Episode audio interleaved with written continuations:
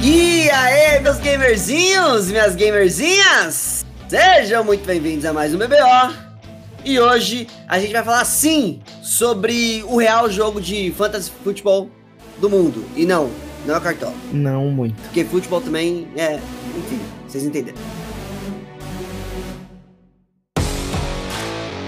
Começa agora o BBO. Olha a Jamanta, olha a Jamanta, olha a Jamanta, olha a. Jamanta, na linha de 5 jardas. E eu sou o Luquichas e eu jogo sim fantasy há mais tempo do que existe cartola. E cartola já existe há 10 anos. Não, pera, calma aí, calma aí.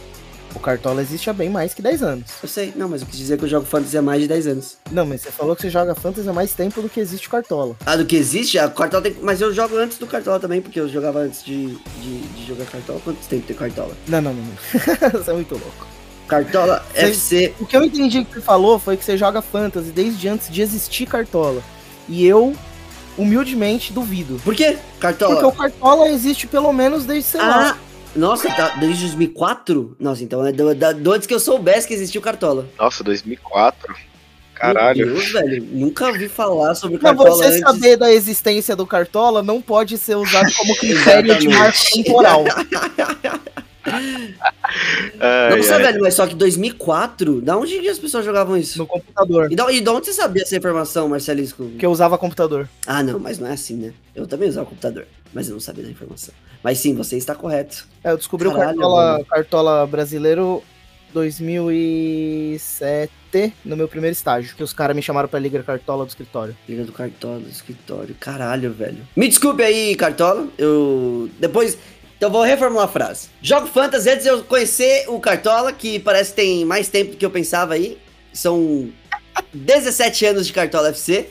Então, perdão aí, e ainda bem que não era da Globo na época, né? Ah, não era da Era. Globo antes, então. Não era da Globo? Faz sentido. Porque aí não tinha, não tinha merchan, então, em cima. Porque eu, eu sei lá, eu, eu, eu não tinha computador até 2006, 2007, mas eu, eu assistia bastante TV, né? Pelo menos no Wikipedia tá falando que é sim da Globo. Caralho! Como que é da Globo, meu Deus. Nada faz Foi sentido. criado e mantido pelo site Provo e promovido pelos canais Globo. Caralho, não faz sentido mesmo. É o Cartola FC, né? É o Cartola FC. Boa noite aí, pessoal. Sou o João. É, é, eu só jogo Fantasy há dois anos, tá? Não vou tentar fazer conta difícil. A realidade é essa. É, e eu queria mandar um salve aí pra todos os meus amigos aí, minhas amigas que praticam pequenos furtos de material de escritório aí em grandes empresas.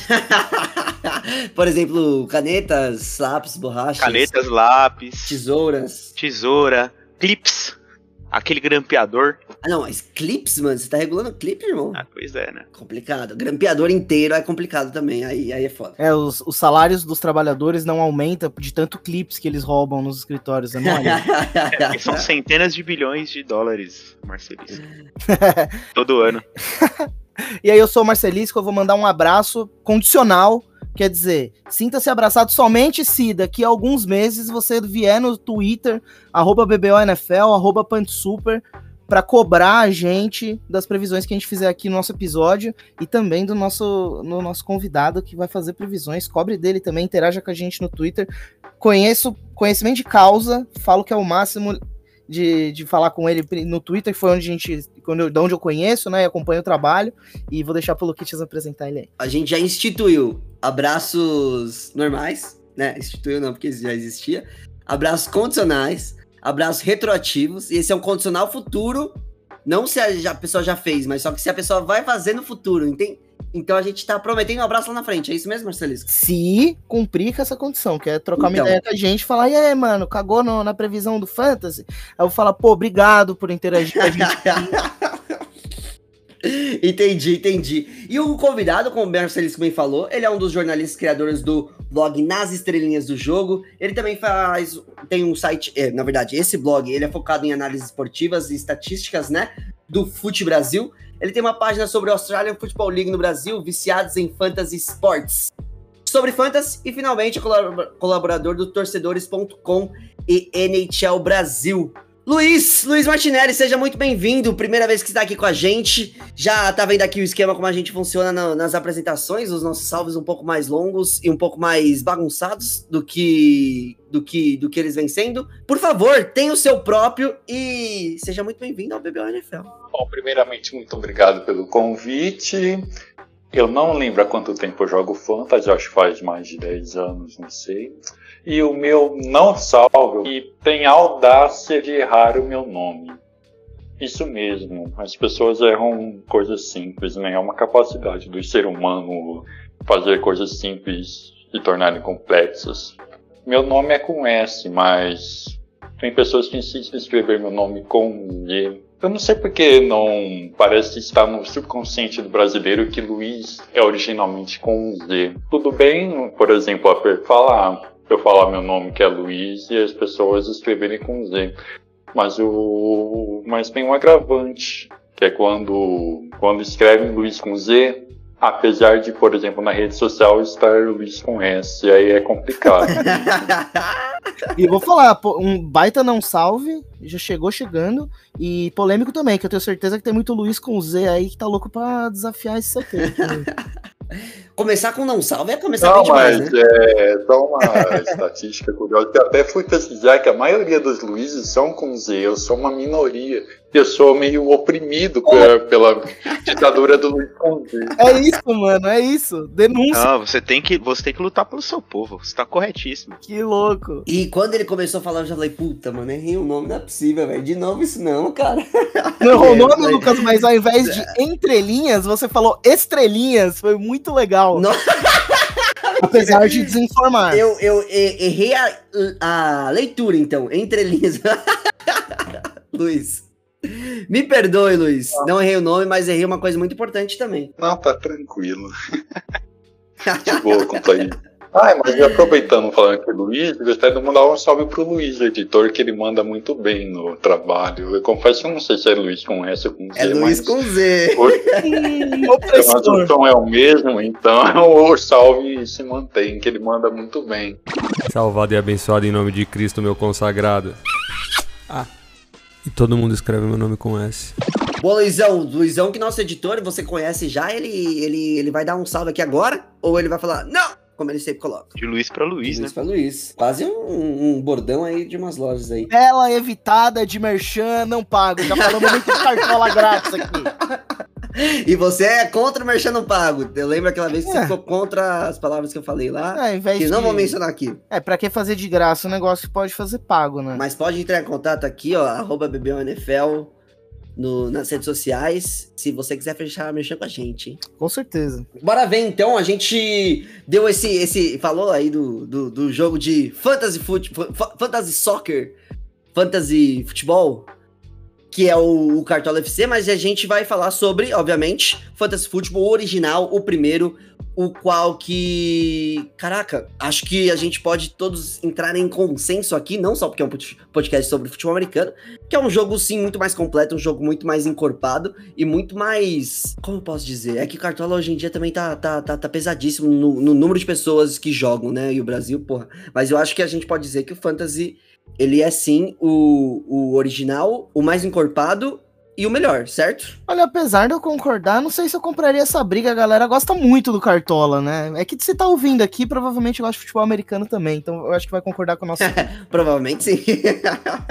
Eu Acho que gosta mais de sofrer pelo Cartola, né? Porque o jogo é totalmente dependente de sorte, assim, é só pela base no sofrimento e reclamar da- do jogo nas redes sociais. E, mano, eu tenho diversos. Diversos não, vai. Um grupo que tem diversos campeonatinhos de cartola dentro do campeonato de cartola. Que aí eles colocam, tipo, ah, tiro curto, não sei o que lá, não sei o que lá. E o pessoal aposta uma grana. No Fantasy Football, vocês já viveram esse tipo de realidade ou não? Eu nunca. Eu jogo fantasy também há bastante tempo. Eu até nem gosto de falar o quanto, porque deveria ser melhor, né? Pra tanto tempo que joga. Mas nunca postei grana. Todo ano, desde 2010, que eu tô em pelo menos uma liga todo ano, máximo de cinco e tal. E, mas sempre jogando e nunca joguei por dinheiro. Cara, eu também não, mano. E eu, eu- eu trouxe isso realmente porque eu acho que é um, um pouco do que a gente tem o futebol americano como um entretenimento. A gente não tem, acho que a ideia de, de fazer Ah. com que ele seja algo fora do, do escalão, sabe? Fora do que a Mano, gente. Né? Sim. Não, mas jogaria. Não joguei, mas jogaria. Calhou de ninguém falar, e aí, vamos postar uma grana? Mas se alguém vier falar, "É, vamos postar uma grana, falar, tá bom. É, eu já. então, mas eu já uma galera de páginas assim ma- maiores assim de fantasy que eles jogam assim fantasy solidário, né, por dinheiro, só que tem esse ele vai arrecadar, né, não é tem algumas pessoas assim, eu que eu não mexo nessa área também, mas tem algumas pessoas que tem que jogam por dinheiro dessa forma. Eu tinha visto, eu vi, eu vi no ano passado, o pessoal fez essa campanha, né? Eu não sei se foi a primeira vez, mas foi a primeira vez que eu O vi. quê? O quê? Um, um fantasy com, com perfis de produtores de conteúdo e tal, mas que valendo uma grana pra ser revertida pra filantropia. Olha aí. Olha que bonito. bem bacana, né? É, eu. Eu não preciso nem falar, né? Eu conheci o Marcelisco e o Lucas pelo Fantasy. Pelo Fantasy, né? É, eu tô indo pro meu terceiro ano agora. É, Cartola. Caralho? É, o terceiro ano, né? Ano passado eu cheguei é, na conferência. E o ano retrasado, que foi o primeiro, eu nem classifiquei pros playoffs. Foi bem bacana, né? Assim, é, você aprende bastante. é, eu com certeza ainda preciso aprender bastante sobre fantasy. Mas respondendo a sua pergunta, é, eu então nunca apostei com fantasy, mas no Cartola já apostei muito dinheiro no Cartola. Hoje Já eu não jogo dinheiro? mais, mas já perdi muito dinheiro. Eu jogava uma liga que é, os valores a serem pagos eram tipo é, cada rodada. Então o- os Nossa. piores sempre pagavam pro melhor da rodada. É, e, e- e no mês também tinha o melhor do mês e o pior do mês. O pior do mês também tinha que pagar. é, só que esse valor não era refletido pro me- melhor do mês, e sim pro melhor do, da, da primeira metade do Campeonato Brasileiro, entendeu? Era por turno. Aí tinha o Caralho, campeonato velho. do primeiro e o campeonato do segundo turno. Era bem pesado, era pessoal da faculdade e tal, umas faculdades aqui do ABC, tinha pessoal lá da Direito de São Bernardo, pessoal da Fundação, enfim, não sei quem conhece aí, se tem alguém ouvindo e participou desses campeonatos. É, eu acho que eu fiquei em segundo é, em 2017, 2018, No ano todo. no ano todo, fiquei em segundo. Ganhei um barril de Heineken. É, nada mal, nada mal. É, é, e o primeiro colocado, eu acho que ele ganhou. Pô, foi uma grana, foi, mano, uns dois conto. Caralho, velho. Foi uns dois conto. Ganhou um barril de Heineken e o terceiro colocado ganhou um litrão de Heineken. A terceira colocação tem que ganhar pelo menos a taxa de inscrição de volta, né, mano? Justo. Com certeza ele gastou muito mais, né? Porque tem os prêmios durante a temporada, como o João falou, mas, porra, interessante a dinâmica. Mas aí, gente, vamos falar então sobre o Fantasy em si. Acho que a gente deixou uma pautinha separada pra gente seguir e a gente poder comentar pra vocês as nossas opiniões, as nossas previsões, como o Marcelisco bem disse. E acho que a gente que- é bom começar por um principal diferencial entre esses dois, é, que são as estratégias pra você fazer um draft e pra você escalar, né? No Cartola a gente tem semanalmente, é toda vez acontecendo o seu time, você pode renovar e fazer todo mundo diferente toda semana. Agora aqui no Fantasy é completamente diferente. A gente tem que ter uma estratégia de draft para depois a gente conseguir montar o nosso time, ter os bancos para a gente conseguir é, trocar semana a semana e não jogadores livres no mercado e a gente podendo repetir jogadores. E tem a liga própria do qual, mais uma vez, a gente não repete jogadores entre times da própria liga. É, eu ia também chamar o Luiz para que a gente, para que ele possa falar um pouquinho, é, principalmente porque a nossa liga em específico do BBO, ela tem pontos para jogadores de defesa individuais e também é, é alterado para que as defesas tenham mais pontos. Na hora de você fazer sua estratégia de draft, Luiz, principalmente nas ligas que você mais gosta de jogar ou que joga mais tempo, existe essa pontuação diferente para jogadores individuais de defesa? Existe também um acréscimo na pontuação para esses jogadores? E qual é, no final, a sua estratégia, né, pra gente poder comentar aí? Você começa puxando bonde. Então, eu nunca tive experiência jogando com IDP, IDP, né? Ah, então, eu não tenho propriedade para falar sobre o, o- esse assunto, especificamente falando, mas é, eu, nas minhas, nos meus drafts eu sempre busco começar primeiro com draftando running backs e wide receivers, tentando intercalar os dois para manter o time equilibrado, porque são necessariamente jogadores mais importantes. Aí, a partir da quinta ou sexta rodada começa a pensar em draftar quarterback, tight. Ou tentar, que depende também da estratégia, que é ou tentar colocar vários running backs e recebedores no banco mesmo para dar profundidade para o elenco e depois buscar quarterbacks e tight ends. Basicamente isso. Foi o Marcelisco, né? Que acho que no primeiro ano que ele foi Marcelo, no primeiro ano você foi campeão na nossa liga, né? E acho que foi você fez bem isso, né? Wide receiver e running back. Exatamente. O, até fiquei, fiquei feliz de saber que eu e o João começamos na liga no mesmo ano, que foi dois anos atrás, 2019, que é da onde eu conheço todos os integrantes do BBO, acho que é legal falar ganhei naquele ano. Ano passado eu cheguei na semifinal, que também fiquei bastante orgulhoso já. E até um motivo para eu querer falar de, de estratégia foi de observar a nossa liga, né? Porque, eu, porque eu, não, eu não sei se é porque a nossa liga tem uma pontuação muito customizada é, que ajuda a tentar equilibrar o peso dos, dos defensores, por exemplo, na partida, que a gente joga com jogadores defensivos individuais. Mas eu reparei que eu era meio caso raro de gente que focava em draftar muito running back e wide receiver nas primeiras rodadas, né? A gente tem até histórico de gente que pega linebacker cedo, porque sabe que tem uma corrida para linebacker e acho que a, a uma coisa legal para quem, eu não sei se quem tá ouvindo aqui vai estar tá jogando fantasy pela primeira vez ou nunca tenha pensado nisso, mas existe um existe um método, né, na, no que a gente chama de estratégia.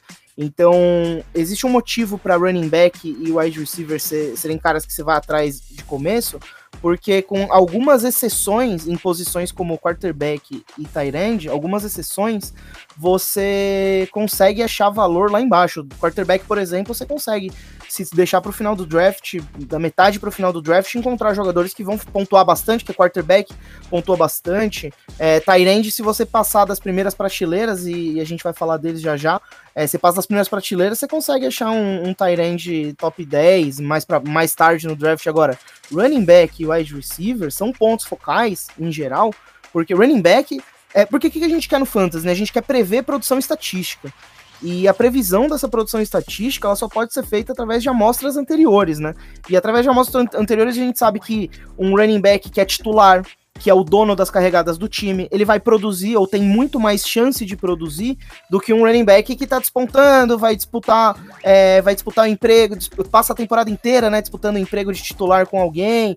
Então existe um método na, nessa, entre aspas, loucura de, de focar muito é, em running back, wide receiver, né? Wide receiver é outro que você fica, pô, esse cara aqui essa semana pode pontuar o cacete. Mas os caras que pontuam toda semana ou que pontuam na maioria das semanas são caras que você precisa pegar cedo, né? Acho que essa essa é a fita. E eu fiquei muito intrigado quando eu, quando eu, eu entrei em 2019 na nossa liga.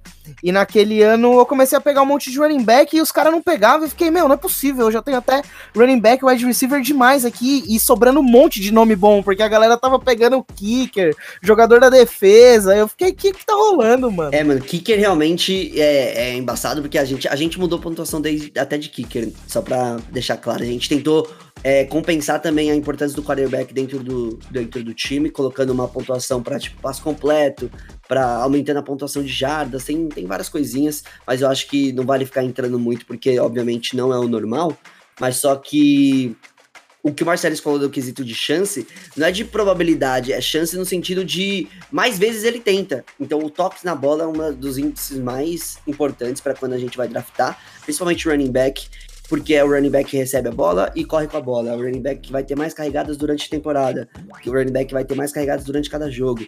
Isso faz total diferença na produção estatística no número final, né? E poderia só acrescentar mais uma coisa, assim como você falou dos toques pro running back, os targets pros uhum. recebedores, wide receiver tá também é muito importante você ficar de, ligado nisso, porque quanto mais acionado, mais recepções ele pode ter, e consequentemente somar mais jardas jardas.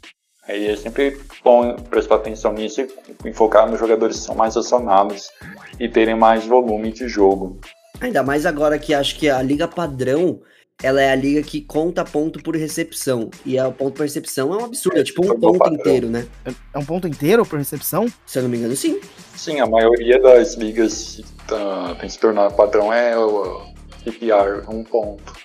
Tem algumas ligas que são com meio ponto, ou algumas que até premiam recepção para Tyrene para valorizar a posição. hora. Mas é, o padrão é um ponto. Absurdo, né? Imagina Thomas naquela temporada de 140 vezes. Tava no meu time, graças a Deus. É, e eu achei engraçado que o Marcelito tava, fal tava falando. é, no meu primeiro ano, eu não segui essa métrica. Eu fui um dos que fez alguns tipos de loucuras. Mas ah, ano passado, eu, eu acho que eu, eu draftei wide receiver e, e, e- e running back até a oitava ou a nona rodada, se eu não me engano. Aí eu draftei um, um, um, um quarterback. Foi, eu acho que foi na oitava rodada. Eu draftei, eu acho que o Russell Wilson.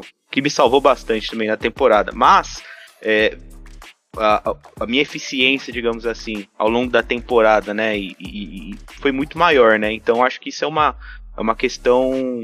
é, digamos que pacificada, né? Realmente, é, wide receiver running back no começo é o que há. Pelo menos aí, eu, eu diria até pelo menos a sexta rodada. Isso que a gente tá falando de draft, né? Mas só que, como a gente mencionou, você mantém um time e você já vai fazer a gestão desse time, pegando jogadores que estão despontando que ainda estavam como agentes livres, tirando jogadores da, da- do mercado livre pra deixar outros times sem essa opção. Eu acho que também é um negócio muito importante, principalmente quando você faz esse stack nos, nos, nos wide receivers e running backs no começo, que é o que aconteceu com o Marcellus no ano que ele foi campeão. Muitas vezes ele tinha várias opções, ne- nem que ele escalasse a errada, mas só que ele tomava as opções de outras pessoas que estavam morrendo ali para pegar um running back, estavam morrendo ali para pegar um, um, um wide receiver, e também tem todo o advento das trocas, né? Que mais uma vez, você tem um jogador que tá valorizado, você consegue fazer suas trocas, principalmente ali no começo, como a gente estava falando em off, Marcelisco, ou desvalorizado, né? Se, se a gente achar uns jogadores que, que começaram mal, o pessoal já, já olha com uma cara feia. E a gente espera que uma produção mude. É, é o momento de você fazer a gestão do seu time e fazer tomar as escolhas certas, né? Exato, pô, eu acho que essa, justamente esse ponto é o que torna o, o fantasy do futebol americano muito mais atrativo que o cartola, né? Porque a Uhum. própria preparação, cuidado do elenco, ela exige um cuidado diferente, né? Você, ela exige uma atenção diferente, desculpa. E, e é isso, um jogador que você, que você às vezes gastou bastante é, capital de draft para escolher. E o cara não tá produzindo, mas você sabe que ele vai estourar, ou alguém gastou muito nesse cara e tá no, tá no time dessa outra pessoa, você já chega pro cara, ele sabe que tá decepcionado com o cara, tá desvalorizado. Você tem que prestar atenção nesse tipo de coisa, né? Porque às vezes um jogador que tá desvalorizado, mas tem muito para crescer. Teve alguma circunstância nas primeiras semanas que fez ele não jogar tão bem. Mas a- a- precisa ser olhado como um todo, né? A- a temporada hoje em dia tem 17 semanas. É, acho até uma. 18, né? 17 semanas de jogos. Cada 17 time vai semanas de fazer- jogos, Exatamente, exato. mas só que. Eu- Mas pro Fantasy, é, em geral, né, a gente não deixa a última, Ah, sim, a última final semana, é rolar verdade. na última semana, porque na última semana tem muito time que poupa titular, né? Então não é o ideal a última semana ser a final do seu draft. Fica até o conselho, não façam isso. A gente falou disso no episódio de draft do ano passado, se eu não me engano. Uhum. É, não coloquem a final da sua liga no- na última semana do- da temporada. Por favor, não, por favor, não. E eu até chamar o Luiz novamente, só para ele poder falar um pouco também, Luiz, sobre sua gestão. É, você tem alguma coisa memorável que você falou, puta, aquela troca que eu consegui no ano X que fez com que eu ganhasse, alguma coisa desse tipo? Porque normalmente as minhas experiências com a gestão, principalmente lidando com outros jogadores, outros jogadores de fantasy, né? É, eu trocando com outros times é bem complicada. Então eu queria saber uma história de sucesso aí, se você tem. Olha, história de sucesso com troca, eu tenho uma história de insucesso. Não sei se vale a pena compartilhar com. É, o seu insucesso é o seguinte, sucesso de outra né? pessoa, né? Pode ser, você pode falar que é história de sucesso dos outros, pode ser. Então, eu fiz uma coisa meio audaciosa, que é uma dica que é importante é, levar em consideração também durante a temporada, observar a dificuldade do calendário dos jogadores. E eu tava. Eu tinha o Josh Allen de quarterback nessa liga. Aí eu tava co- comparando as, a dificuldade do calendário do, de quarterback wide receiver e acabei vendo que o do Reigns na temporada passada era bom, né? E eu acabei fazendo a troca. Eu consegui várias trocas também, como por exemplo o Damon Montgomery, que foi um. Posso falar que no meio desses insucessos que eu tive, tive esse sucesso de é, trocar pelo David Montgomery é, em várias. é, várias ligas eu, e consegui ganhar algumas por causa dele. Então, muito obrigado, Damon. E é sempre importante. Uma dica que eu dou é observar também a, o, a força da tabela do da de cada posição no fantasy para você se basear nela, porque o jogador pode ter a produção alavancada por causa disso. Mesmo ele não sendo tão bom assim. Ou ele pode ter matchups difíceis também, né? Muitos matchups difíceis. É, e você pode, por exemplo, um jogador que é, tá relativamente na alta, você vê que ele tem uma tabela muito difícil, você manda ele para outro time durante a temporada, né? né? Que tem alguns jogadores é, porque tem alguns jogadores que são meio, vamos dizer assim, imunes a isso, né? Que conseguem jogar bem contra. Não é, conseguem ter certa consistência, né? Que, obviamente, algumas não vai marcar muitos pontos em todas as partidas, mas. É, mas consegue ser mais consistente nesse, matchups mais complicados. E obviamente, para quem tá jogando há mais tempo, com certeza você também deve ter se preocupado, preocupado um pouco com as buys, né? Já, putz, já, já tenho os meus dois melhores wide receivers é, na, um buy na mesma semana, o que eu vou fazer, qualquer coisa assim. Então, para quem já tá, já tá acostumado, com certeza já se, se viu nesse, nesse tipo de situação, né? Não, não, eu, eu ia já puxar outro tema uh, sobre, sobre estratégia. Alguém queria colocar mais alguma coisinha? Pô, eu queria falar até aproveitando que vocês estavam é, falando de matchups, é, a lógica aqui, né, de escolher, de gastar, gastar escolhas altas do draft em running back, wide receiver principalmente, eles são caras que você vai colocar para jogar independentemente do matchup, né? Os seus jogadores da primeira e segunda rodada, eles vão ser titulares do seu time toda semana. Se tiver a uhum. genialidade de deixar um cara desses no banco e ele não pontuar, é, é muito fora da curva, porque são caras que você pega porque você confia na produção constante contra qualquer adversário, né? Acho que essa é uma parada, vocês estavam falando de matchup, tava pensando justamente nisso, né? Como a gente nunca, você nunca para pra pensar se o Alvin Kamara vai ser titular do seu time naquela semana. Ah, vai jogar contra Sim. um time que defende bem contra o jogo corrido. Ok, foda-se. Alvin Kamara vai jogar, porque Alvin é. Kamara joga. Essa, essa é a parada, né? E aí,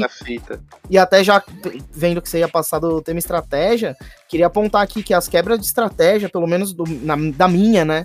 do meu ponto de vista, que é focar muito em running back e, e wide receivers possível, é, mas existem pelo menos três nomes aí que quebram essa, essa lógica no começo do draft, que são os Tyrants de primeira prateleira, né? Acho que é legal apontar para eles que eles são uma raridade tão, tão fera, né? Eles estão tão acima dos demais que a gente não pode esquecer de falar, não queria passar pro próximo tema sem falar deles, que são jogadores estabelecidos, você vai jogar contra qualquer time, mesmo time que não deixa a Tyrant pontuar, que são, para mim, nessa ordem, falando de fantasy, tá?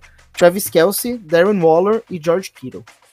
Você já, já coloca o Waller na frente do Kittle. Falando de fantasy, né? Falando sim, sim, fantasy. sim. Não, não, até falando dos três, se eu tivesse que escolher um, um desses Tyrants com uma arma na cabeça, que eu acho que é uma grande discussão, eu gosto demais do George Kittle, eu acho que eu favoreço ele. É, não acho que eu. Não, espero que as pessoas entendam que eu não estou falando mal do Travis Kelsey. Mas olhando pra fantasy, eu ainda acho que o Darren Waller é um cara que, que tá ali, talvez disputando para terminar Tyrant 1 no fim da temporada. Eu acho que eu nem preciso falar o que eu acho nesse sentido. Já tinha falado antes. Eu acho que em tema de fantasy, o, o, o Kelsen talvez. É, talvez não, acho que ele vai acabar ainda pontuando mais que o, que o, que o Waller, mas eu colocaria ele em segundo também. Mas na vida real também, então, enfim, eu acho que ele tá em segundo lugar hoje. Pode ser que ele passe o Kelsey temporada, mas Kelsey também não, não iria deixar barato. E, e, é engraçado, né, que todo time tem um ou dois jogadores desse tipo que vocês falaram, né, que, que é um cara que foda-se, você, o cara vai jogar, ele vai estar tá em todas, ele só não vai estar tá na baia ou se ele tiver machucado. Sim. Tá ligado? E é, é bom que você falou do machucado e que o Marcelisco puxou outro tema dentro da estratégia, porque tem essa questão também.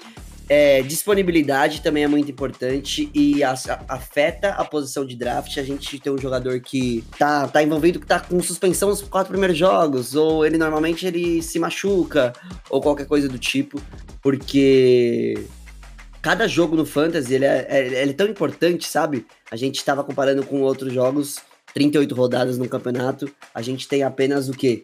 13, agora talvez até 14 mas só que cada jogo vale muito, vale muito e a gente perder e draftar um cara lá em cima por causa de, por causa da produção, obviamente, dele, mas só que não contar com ele em alguns jogos é de cortar o coração. Eu mesmo, no ano do. do como é o nome? Do holdout do Le'Veon Bell, tava com a primeira escolha no draft. Do, até a minha voz até fica pesada. do draft da nossa liga. E eu escolhi ele no primeiro ano. E ele não tinha decidido se ia jogar ou não, no primeiro ano do holdout, né? Que é o primeiro ano do fim da carreira dele. É, se ele ia jogar ou não. E eu draftei ele na primeira escolha da geral. E ele não entrou em campo. E foi triste. Você diria que foi por isso que você perdeu? Não, porque eu sempre fui ruim. O ano que eu perdi pra você na final. Que foi o ano que você entrou. Eu joguei bem o ano todo, mas aí o ano passado já deu a resposta do destino pra mim que ruim. Pô, a nossa final, se eu não me engano, foi decidida por muito pouco ponto, né? Menos de um. Foi, não, foi absurdo, mano. Aquela final, só pra relembrar aqui o meu chororô, foi ir pra contar pro Luiz. Luiz, se você não ouviu ainda o Fantasy do ano passado, ou qualquer ep- episódio que eu tenha chorado sobre isso, que são muitos, eu tenho certeza, foi uma dúvida que eu tinha entre escalar o running back que agora saiu dos Broncos, que eu esqueci o nome, Philip Lindsay, Ah, isso, e tava o último jogo. é, eles, eles vão jogar contra os Lions. E o último jogo do. Antes do. Como é o nome daquele running back que. Nem lembro o nome dele. Do Minnesota Vikings. O Cook tava machucado pra variar. Ele O seu, tava- o seu jogador era o CJ Ham, não era? Não, não, não. Era o running back do, do Minnesota Vikings que tava, ia jogar como titular. Ah, Mike Boone. Quando- O CJ Ham é. Exatamente. O CJ Ham é fullback. Ele ia jogar, não sei se era no Monday Night, no Sunday Night, contra os Packers. No primeiro tempo, ele fez, tipo, 5 pontos, eu precisava de 6. E aí ele, tipo, parou de jogar no segundo tempo, eu fiquei um ponto atrás do Marcelisco, enquanto o Philip Lindsay tinha feito lá 19, sei lá, alguma coisa assim. Tinha jogado muito contra os Lions. Era pra ser, cara. Era pra ser, você, você chegou como principiante, no, não no jogo, mas só que na nossa liga, e ganhou ele na primeira, e eu tive que me colocar no meu lugar, que era realmente de não ter jogado bem os outros 10 anos que eu tava jogando. Mas enfim, né? O próximo tópico eu queria começar com você, Joãozinho, porque você sussurrou no meu ouvidinho que você tem. E, e como eu posso dizer? Spices, que você tem polêmicas, que você tem muito pra falar sobre os busts dessa temporada que você acha que pode acontecer, porque você tá apostando alto ou você tá apostando num jogador que ninguém apostaria? Olha, então. é, é, eu sei que o que eu vou falar agora é uma opinião minha e que provavelmente muita gente não vai concordar comigo, mas eu acho que o primeiro bust seria a Mari Cooper é, do Cowboys. É, ele tá vindo de uma lesão, né, do tornozelo. Ele operou em julho. Já tá jogando tal, mas, enfim. é, ele não é um cara ruim, como eu, eu tava falando com vocês, né? Ele perdeu só quatro jogos em seis temporadas, então, tipo, disponibilidade ele tem. Tem mais de mil jardas em cada uma dessas temporadas também. Mas eu acho que a produção dele vai cair pelo fato do Sid Lamb despontar nessa temporada. É, sem falar também que nessa posição, é, nessa posição ali do draft, eu acho que vai ter outras opções que talvez sejam mais é, plausíveis ou mais chamativas do que o Amari Cooper. Ah, bom, o segundo que eu ia falar eu vou deixar pro Marcelisco, que é um consenso nosso.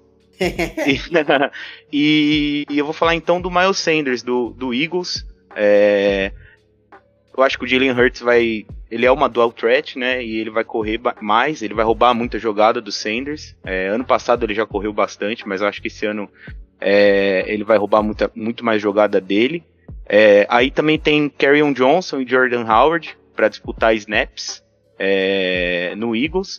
É, ou seja, o Eagles já tem tudo para trocar a formação para formação defensiva, é, é, formação ofensiva do Ravens no Madden, se eles quiserem, fica à vontade, dá certinho. E também tem um rookie, né, que entrou agora, um pass catcher, né, que é o Kenneth Gainwell. É, ou seja, eu acho que ele não vai ter uma produção tão boa quanto ele teve ano passado. Somente no final do ano passado, né? Exatamente. Boa, Joãozinho, boa. Ô, Marcelo, já que ele, ele, ele já mencionou que você tem um outro nome na, na ponta da língua, eu acho legal a gente, vou passar para você direto, mas sem antes dizer que a gente falar sobre fantasy também é falar sobre o valor que ele tem, o quão alto você vai pegar. E a gente tem o Amari Cooper como um dos jogadores nos últimos seis anos, como você bem disse, Joãozinho, que era um dos melhores na posição e ele sempre drafta, era draftado entre os melhores wide receivers. O ponto que o João fala, eu acho que não é que ele vai chegar a 400 jardas, mas sim que ele não vai ter uma produção da mesma forma que ele teve nesses últimos anos. Mas, ao mesmo tempo, ele ainda vai ser um jogador que, que, que vai trazer perigo. É um, jogador que vai trazer perigo, é bom, né? Um jogador que vai pontuar bastante e que vai ser, sim, draftado na parte de cima ali. Não que ele vai cair para décima rodada, nada disso. Então é bastante importante a gente salientar isso. Exato, exato. Eu acho que eu não me fiz claro nesse ponto. Mas é exatamente isso. É, eu acho que assim, é, eu não jogava Fantasy nesta época, época, mas eu acho que o primeiro ano dele no Cowboys, é, ele talvez seria um cara aí de segunda rodada, dependendo aí do número sim, de jogadores, sim. né, tal. Mas esse ano, por exemplo, eu não, eu não, pegaria ele. Eu pegaria o Sid Lamb na frente dele, por exemplo. Foi isso é, que eu é, quis dizer. Não que na vida real ele vai. Exatamente, ele vai ser um cara que ainda vai produzir. Ele é um excelente jogador, como eu falei. Não estou cuspindo no prato que eu comi, tá? É, é só isso. e Marcelo, por favor, então, já que você tinha o consenso junto com o nosso amigo Joãozinho, comece com ele. Exato, aproveitando para falar que é isso, né? A lógica toda do de ter um draft é você ter preferência por pegar antes alguém com maior probabilidade de pontuar. A gente falar que alguém vai ser um bust, né? Não necessariamente significa que vai ser ruim, mas pode ser, mas é obrigatoriamente falando aqui de aonde a pessoa tá sendo tá sendo escolhida no draft, nos mock drafts estão acontecendo e, e o risco é grande. Acho que a lógica é essa, né? São jogadores que você escolher cedo demais, isso pode se complicar. E um nome que acho que na vida real não não se tem muita expectativa com o time dele, mas eu acho que no Fantasy também é legal de trazer o pessoal de volta, pôr o pé no chão, né? É, porque ele é, ele é um titular, é um cara que já não, já não é mais calouro. É o DeAndre Swift, running back do Detroit Lions. Eu gosto muito dele, acho um ótimo running back. Jogou muito na Universidade da Geórgia. É, eu acho que ele tem muito para apresentar na NFL ainda, mas a, jogando em um time que deve estar atrás do placar na maior parte do jogo, do, dos jogos da temporada, é, portanto, vai ter que passar bastante. E depois da contratação do Jamal Williams, que provou ser um ótimo running back lá em Green Bay, apesar de não ter roubado tanta produção assim do Aaron Jones.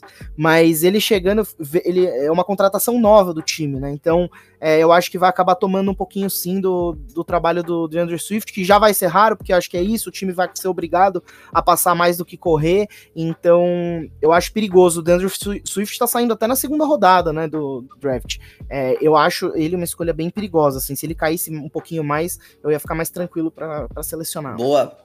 Guardou mais algum nome para nós, ô Marcelo? Nossa, até isso, não? Não, até sim, mas chama o Luiz aí. Perfeito. Ô, Luizão, então, por favor, faça, faça as honras, já que o Marcelisco reservou o segundo nome dele para depois, com o seu primeiro nome, por favor. O meu primeiro nome eu acho que vai pegar todo mundo de surpresa, mas é um jogador que todo mundo, eu acho que acredito que estará esperando muito, pelo que ele produziu na temporada passada, mas eu falo isso com dor no coração, né? Que eu também gosto muito da narrativa dele, mas o que eu tava vendo aqui que pode ser Bush é o Justin Herbert o quarterback do Los Angeles então, vou explicar o porquê.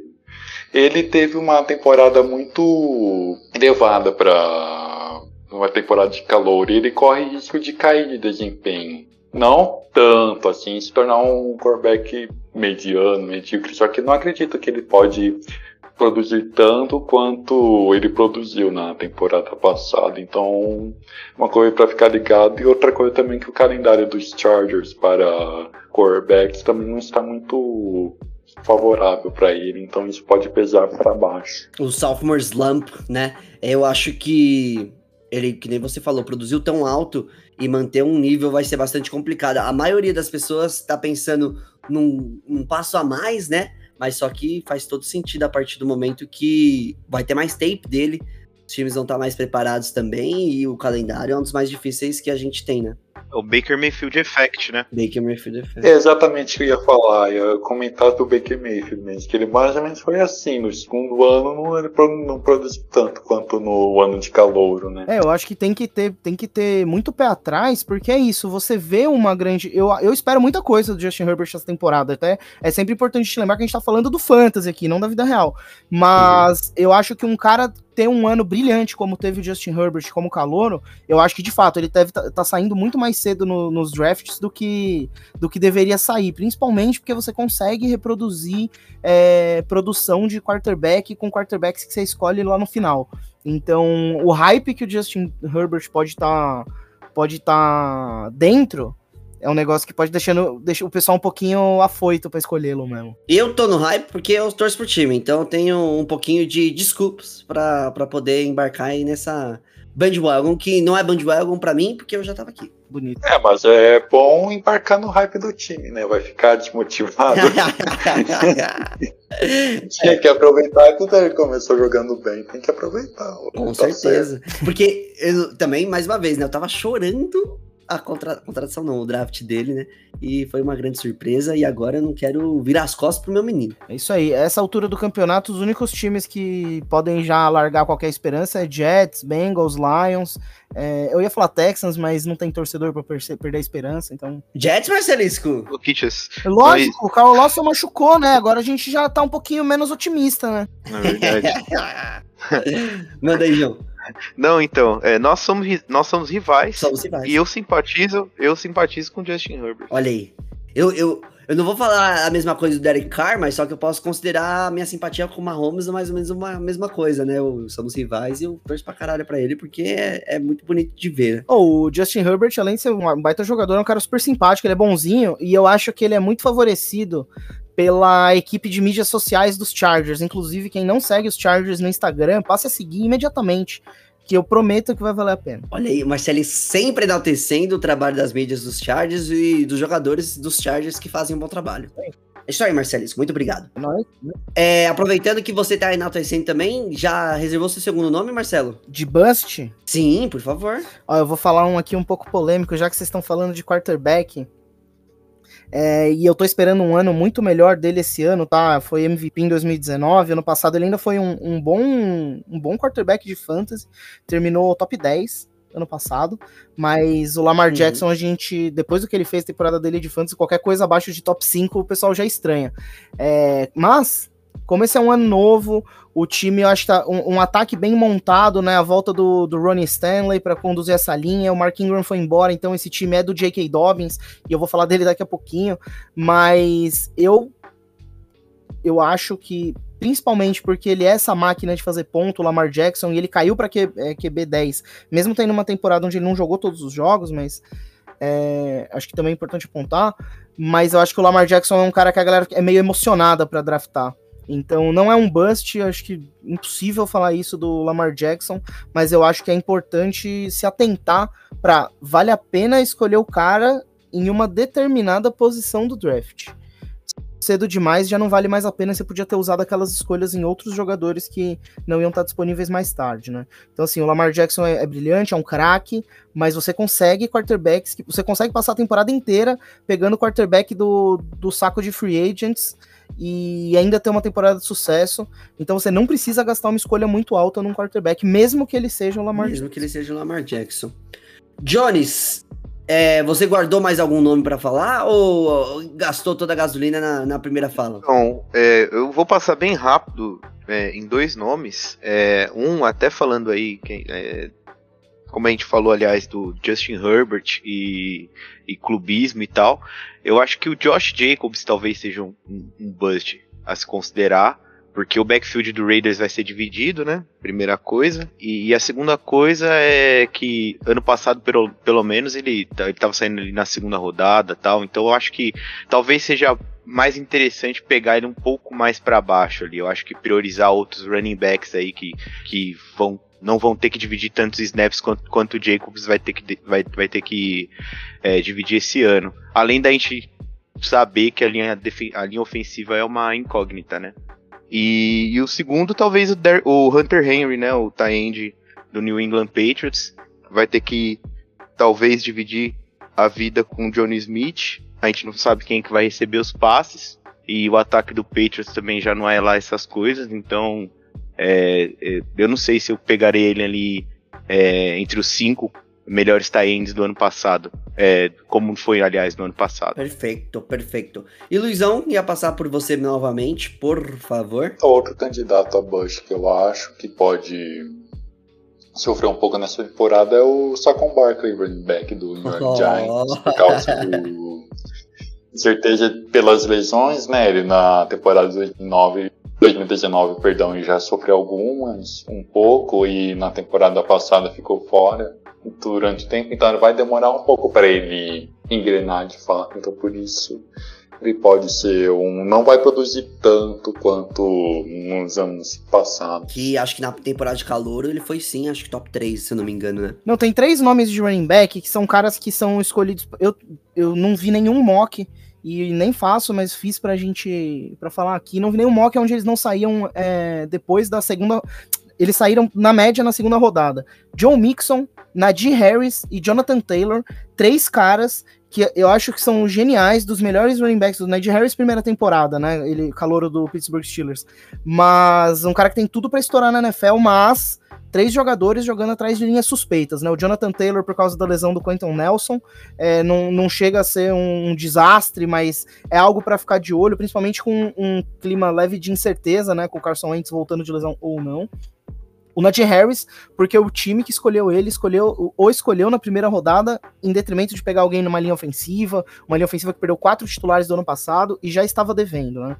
E o John Mixon, porque joga em, em Cincinnati, e Cincinnati não só um time que pode correr atrás do placar é, maior parte do tempo, tendo que passar mais vezes, mas porque é uma linha ofensiva que até a gente comentou no, no outro episódio que a gente gravou essa semana, falando da, AF, da AFC Norte, é, não tem guard no time, né? O próprio técnico Zach Taylor declarou que não tem guard titular no time, coisa, coisa triste para se falar em voz alta, né? Porra, é, e acho que a gente vai poder, durante, durante nossas críticas sobre a, a linha ofensiva de Cincinnati, perceber o quanto que, que é uma, uma, uma parte integral do jogo, que no Fantasy nem entra é, como qualquer tipo de pontuação, mas influencia, obviamente, a produção de todo o time no ataque, né? Também ia ser muito difícil pontuar o nosso linha ofensiva, né? Mas enfim. É, os nomes que eu iria trazer, na verdade, são para você ficar de olho e ter muito cuidado na hora de draftar. São dois nomes do mesmo time, inclusive, que são os running backs Chase Edmond, Edmonds e o James Corner do Arizona Cardinals. Que é mais ou menos um efeito que a gente teve quando a gente tinha os San Francisco 49ers, que a gente nu- nunca sabia como, como iriam desempenhar, qual iria se- desempenhar nesse- em cada semana, mas só que nivelado por baixo. Porque eu acho que a gente não espera muita coisa dos dois de qualquer maneira. E ainda tem essa competição que acho que vai acontecer dentro do, do, do time. E eu acho que um vai roubar muitas carregadas do outro. E a gente vai ficar meio inseguro ali. No qual vai ter mais é, oportunidades, qual vai ter mais toques na bola, né? Mesmo que você não fosse draftá-los ali na segunda rodada, talvez fosse só na quarta rodada ou qualquer coisa assim. Eu acho que só essa disputa e essa insegurança traz com que eles sejam um pouquinho mais atrás ainda, né? Só deixa eu aproveitar e fazer um gancho, Lógico. que você tocou num ponto interessante, é que é, você tem que tomar muito cuidado com esses comitês de running backs, que nem você falou, e mas não são todos assim que você tem que, sabe, se afastar, por exemplo, você vai deixar de draftar, por exemplo, o Nick Chubb e o E o Karen Hunt, exatamente Karen Hunt, eles, apesar de dividirem a carga, eles dividem bem. Então, mas tem, não são todos os comitês que são ruins, só que você tem que tomar cuidado para não selecionar um, que nem eu vi a notícia recentemente que o Miami Dolphins faria um comitê de três ou quatro running backs, isso daí esquece, aí, aí complica é um de pouco ver. complicado. A época do Melvin Gordon. Não, não é né? assim, não, isso não é muito recomendado de forma geral selecionar dos Dolphins, né? Mas nesse caso eu, O, o Must. Nem se o jogo tivesse duas horas, né? Cara, o engraçado, interessante que você falou, né? Porque a lógica do com- de você tentar se afastar de um comitê, é, para mim, pelo menos, sempre vem na cabeça o. Eu ia falar o Bill Belichick, mas pra falar a verdade, quem vem primeiro na cabeça é o Mike Shanahan, quando ele era técnico do time de Washington. É, você não sabia quem ia ser o running back que ia carregar mais bola naquele jogo. Uhum. E hoje em dia a gente passa por esse nervoso com o Bill Belichick. Então, assim, os- o Cleveland Browns é um time que você sabe que produz, né? Então, de certa forma, você pode confiar no Nick Chubb como um, um running back titular, que vai dividir carga com o Karen Hunt, mas você vai ver que os dois vão ser produtivos tal. Mas o Bill Belichick tem tanta opção, inclusive lá em New England, que você nem sabe quem vai ser o cara da vez. A gente viu o destaque aí do Ramondre Stevenson na pré-temporada, ele se junta com J.J. Taylor, com Damian Harris. Você não sabe quem vai ser o cara da semana. Então o cara tem uma semana super produtiva e o que não falta é exemplo é, na história do, do New England Patriots. Na semana seguinte ele carrega a bola duas vezes, faz cinco jardas, sabe? É, o, o, duro do comitê é isso, é você não ter a menor noção de quem vai ser o jogador mais favorecido, né? Exatamente, como a gente viu um pouquinho com, com os Rams também ano passado, né? Depois do final da temporada. Aqui nos Rams, pelo menos, eles eram tipo uma sequência de dois, três jogos de um, aí depois dois, três jogos de outro, dois, três jogos de outro, e circulava por aí. Mas, pois bem, acho que de, de Bust a gente falou o suficiente, né? Vocês já estão preparados aí, é, vocês ouvintes no caso, né? Para não cometerem erros tão graves aves, eu acho. Podemos ir para Steels? Sim. Por favor. E, Luizão, mais uma vez, queria começar com você. É... E explicando também o que, que a gente considera o Steel. Assim como o Bust não é aquele que, putz, vai produzir nada e tudo mais, o Steel seria aquele jogador que provavelmente no, no, no médio geral a gente não tem uma expectativa que ele produza tanto. Pode ser que ele já produza muito bem, mas só que que ele vai produzir muito mais, que ele vai ter, vai, vai ser o ano que ele vai ser muito, muito, muito bom. Ou realmente no sentido de que ele nunca produziu, sendo um rookie, ou que não tem muita expectativa sobre ele, e que ele pode sim despontar para você ter mais profundidade ali no seu time. Então, o despontar não significa também 1.600 jardas recebidas, né? Mas só que se ele tiver uma temporada de 800 jardas e ele tava com zero expectativa, também já é uma temporada excelentíssima então, Luizão, você preparou aí pra gente, por favor, as suas potenciais estilo ou um potencial estilo para que a gente possa rodar aí na mesa. É, o Mike Davis, running back do Atlanta Falcons, é uma boa opção, porque ele pro, provavelmente vai ser o único running back que vai é, ter a carga, então isso é importante para fantasy. Além disso, ele é versátil, uhum. ele consegue receber passos, foi um ótimo substituto para o Christian McCaffrey na temporada passada. E outro sleeper interessante é o Kurt Samuel, wide receiver do Washington Football Team, que também ele, digamos, desabrochou na temporada passada e além dele ser versátil também, o calendário dele a partir da segunda metade da temporada vai ficar um pouco interessante. Então, se você não draftou é, ele, busca para trocar que pode te ajudar bastante nos playoffs do Fantasy. Monstro, eu tava com, com, com ele também no, no, meu radarzinho aqui. Quando o, o, jogador ele é versátil, mais uma vez, quando tem pontuação por recepção, mas mesmo que não tenha, só por ele estar tá, tanto no, no, no, no, jogo corrido quanto no jogo aéreo, mas mais oportunidades que ele tem de, de pontuar e seja ele um, um, um red zone threat ou não, e no caso do, do, do, Mike Davis, eu acho que a gente tem o running back do time, e é um time que continua com um ataque bastante forte, né? Então, acho que a produção de running backs em times que tem um ataque muito forte, independentemente se o running back é aquele running back maravilhoso, consegue fazer uma pontuação bem alta da mesma forma.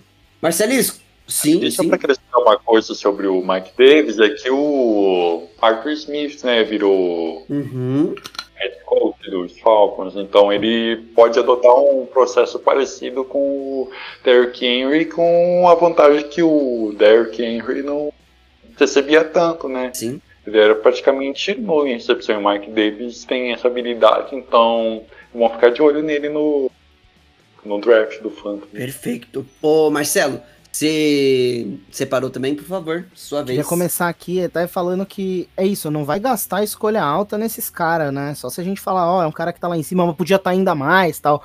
Mas estamos falando aqui de, de um possível pé rapado que vai produzir bastante, né? E o primeiro que eu quero apontar, até pegando o embalo do que ele fez essa semana jogando contra os Jaguars na pré-temporada, Marcus Callaway, ele, eu acho que ele tá tendo uma, uma sequência de começo de carreira é, não quero falar sortudo, porque ele é um cara capaz, né? Ele tá fazendo valer, mas ele tá tendo oportunidades é, e tá sabendo utilizar, né? Ele foi uma escolha, ele foi um jogador não draftado do New Orleans Saints ano passado. É, quando o time precisou dele, é, mesmo com Michael Thomas e Emmanuel Sanders em campo, ele jogou bem. Acho que é um cara confiável e tá mostrando um bom, um bom, uma boa parceria com o James Winston, que também queria apontar como um, um quarterback que você pode até gastar uma escolha de últimas rodadas aí de, de draft, porque eu acho que ele é, é um quarterback muito prolífico, né? No sentido de que ele produz muitas jardas e o, o wide receiver do time dele não, não vai ser interceptado, né? Então o Marquês Calloway tem essa vantagem, mas eu realmente acho que na mão do Sean Payton, jogando nesse ataque, nessa linha ofensiva, o James Winston também é um cara que você pode você pode confiar algumas semanas e, e, a gente no meio da temporada pode, pode acabar tendo que concordar que ele é um desses jogadores que você nunca manda para o banco. De novo, sou torcedor Tampa Bay Buccaneers, vi de perto, o cara produz. Porra, se produz pros dois lados, Pelo né? bem e pelo mal, né? Pelo bem e pelo mal. É que mesmo produzindo pelo mal, não vai afetar os jogadores. Interceptação sempre conta ponto negativo, mas ele sempre teve tantas jardas, né, e, e até certo ponto touchdowns para compensar isso. Então ele é um jogador, ele mesmo quando tava dando vexame na última temporada dele lá em Tampa Bay, é, ainda era um cara que uma semana ou outra se conseguia ter como titular no Fantasy. A Liga Padrão pontua 4, né? Ele tem volume e volume ah. é importante nessas situações. Por isso que ele produz, é, produzia bem no Fantasy. É, tipo, jardas, 5 mil jardas na última temporada que ele foi titular. Touchdowns 30 e touchdowns pontua 4 pontos normalmente nas ligas padrões para pontuar em menos 2 por uma interceptação, né? Então, mesmo que foi o mesmo número de touchdowns e interceptações, ou foram duas a mais, né, no caso, sei lá, é, a quantidade de pontos vindos, vindo disso foi muito maior, e obviamente com 5 mil jardas e não sei quantos passos completos aí, se pontuar por isso também, infla muito os números dele, né? Sim. Joãozinho, tem aí na ponta da língua também? Ah, então, eu acho que um cara que, que seria um possível estilo, estilo aí, até pelo é, pelo quão é, é, o quanto ele não produziu né, na, na, no primeiro ano dele, mas por conta de uma lesão, eu acho que ele, na, na realidade ele vinha de lesão, né? É o Tua. É, eu acho que até como o Marcelisco falou no, no Twitter, é, esses dias eu, eu tava vendo pelo, pela página lá, Super Panther, eu acho que é, é um cara que não brilhou tanto no passado, é, mas eu acho que esse ano ele vai engrenar. Ele tem essas ferramentas, né? Tem, tem Preston Williams, Davante, é, Davante Parker, é, chegou o, o Jalen Waddle, né? Do draft. É, eles pegaram o Will Fuller, então eu acho que ele tem as armas para despontar. E talvez seja um cara que, que pontue bastante, né? Eu acho que é, é, seria um possível estilo aí. Tua Tangavaloa, tang, como é a pronúncia, Marcelo? A gente sempre se enrola nela. Tango, tango. Tango Valoa. Tango Valoa. Se escreve tanga, mas fala tango. É isso mesmo, né? Se escreve tago. Tago, tago valor. Eu errei oh. todas as vezes ah. possíveis. Vamos fazer outra, outra rodadinha, então. Ah, vocês reservaram mais alguns nomes? Alguém quer. quer... Podem, podem se sentir à vontade, pode falar. Vamos discutir mais. Fala, Luizão. Outro nome interessante que eu achei aqui é o Marvin Jones, o wide receiver do Jaguars. Tem o um calendário favorável e ele também produz relativamente bem para você ter manter no banco ou até mesmo ser um wide receiver 2 ou flex. Boa, não sei, esse, esse nem tinha vindo na minha cabeça em qualquer momento. Nossa, um, também não, é um ótimo nome. Eu inclusive gosto muito dele. Um cara que até legal de falar do, dos Jaguars, porque agora eles têm um quarterback, né? Então o Marvin Jones é um veterano que jogando lá em Detroit, se não era brilhante, pelo menos era consistente. Não à toa é um dos poucos jogadores que jogou todos os anos do contrato lá em, lá em Detroit. Eu acho isso muito louco, né? e acho que é pra aproveitar isso, Marcelo, deixa eu pegar a sua deixa. Você falou que agora tem um quarterback e o Ricardo ficaria orgulhoso de, de, de, de eu mencionar isso, porque é um dos bebezinhos dele. É o Darnell Mooney pra agora que o Chicago Bears tem quarterback. Não tô falando que mesmo que já tenha declarado né, que o Andy Dalton vai ser o starter para as primeiras semanas e tudo mais, que ele vai ter produção maravilhosa e tudo mais, mas só que acho que a diferença do Andy Dalton pro Trubisky já é uma diferença considerável, principalmente que por Dallas ele teve uma produção decente e a gente sabe o nível que ele consegue chegar ali, que é um nível decente. E acho que como segundo recebedor, ele pode sim ter uma temporada muito boa, porque com o Trubisky só um recebedor tinha espaço para brilhar porque era o único que ele conseguia e chegava e desenvolvia, que era o Alan Robinson, que é aquele craque que eleva o nível do quarterback. Nesse caso, eu acho que um quarterback decente pode sim elevar bastante o nível um running back que demonstrou aí, é, no mínimo, um, um, pouco de promessa, né? A partir do momento que ele teve vários matchups interessantes no ano passado e que ele pode sim. Muita promessa.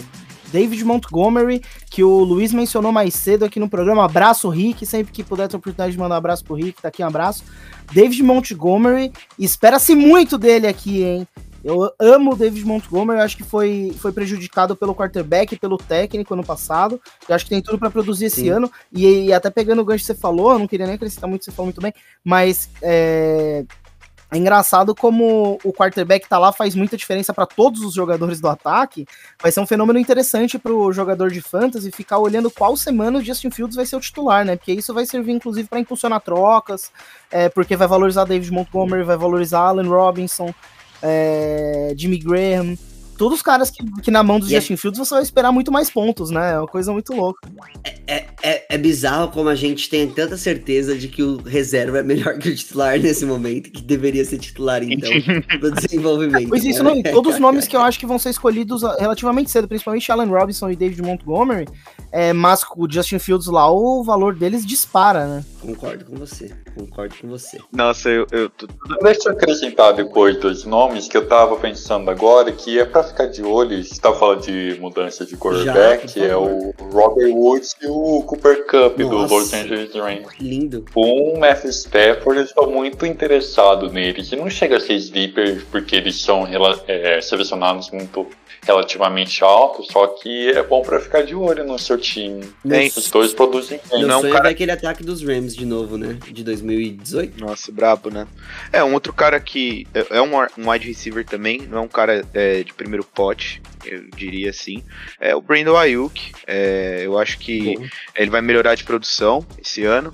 É, ele já teve uma produção bacana, é, tanto na, na, NFL quanto falando em matéria de fantasy ano passado, né?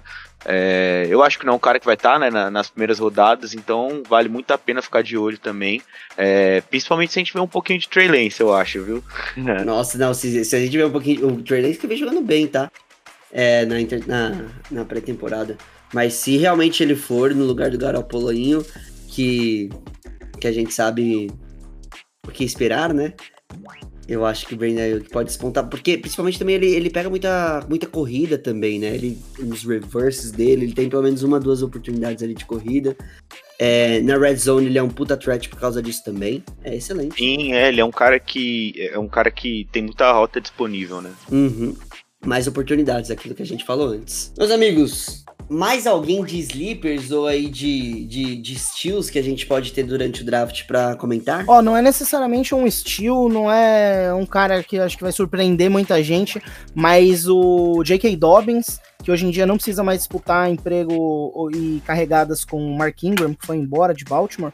Eu gosto demais do J.K. Dobbins esse ano, hein? No ano passado, ele como reserva, ele foi titular em um jogo só. É, ele teve uma temporada muito boa, ele teve quase mil jardas de scrimmage, né? Jardas totais, uma porrada de, de touchdown. E eu acho que esse ano a produção dele vai subir muito mais. Ele tá lá saindo lá para entre a terceira e quinta rodada, e eu acho que ele é um cara que vai produzir como um belo titular, viu? Então, não sei, não sei se, se ele tivesse sido titular alguns jogos a mais ano passado, se esse ano ele já não estava saindo até na segunda rodada do, do draft do Fantasy. E é, eu falei antes é, da gente começar a gravar, não posso esquecer, o, o Blake Jarwin é um Tyrande de quem se esperou muito já, depois que ele despontou lá em, um pouquinho em Dallas, né? Na temporada passada ele se machucou e o reserva dele, o Dalton Schultz, teve uma temporada muito boa, né? Principalmente pensando em volume, né? Em potencial de produção de pontos. O Dalton Schultz teve um. foi top 10 em alvos. Então, com o Blake Jarwin de volta, Dak Prescott de volta, né? Um quarterback de verdade jogando nos Cowboys. É, eu acho que o Blake Jarwin é um cara que vale, vale ficar de olho, principalmente que é isso, né? Tyrande que produz é um pouco raro. Se tiver o Blake Jarwin até para deixar no banco, ver o que, que dá, eu acho que é, é uma excelente opção. Sim, só para lembrar mais o nome, né? O Dallas Goddard, uma vez que ele assumiu a titularidade no Philadelphia Eagles, como reserva ele já pontuava decentemente, ainda mais para a posição que é tão escassa, como o Marcelisco falou, também é uma ótima opção aí para você ficar de olho porque a gente espera que ele joga muito bem esse ano também. Pô, eu queria até pedir a opinião do Luiz nessa, nessa questão, porque esperava-se que o Zach Ertz fosse ser trocado, né? E nesse, e nesse é, caso, o Dallas Goddard subia várias prateleiras. De repente, o Zach Ertz tá lá e vai jogar a temporada, e aí, né? Então, eu tava pesquisando e durante, preparando pra pauta, e estão cotando o Goddard como push, hein?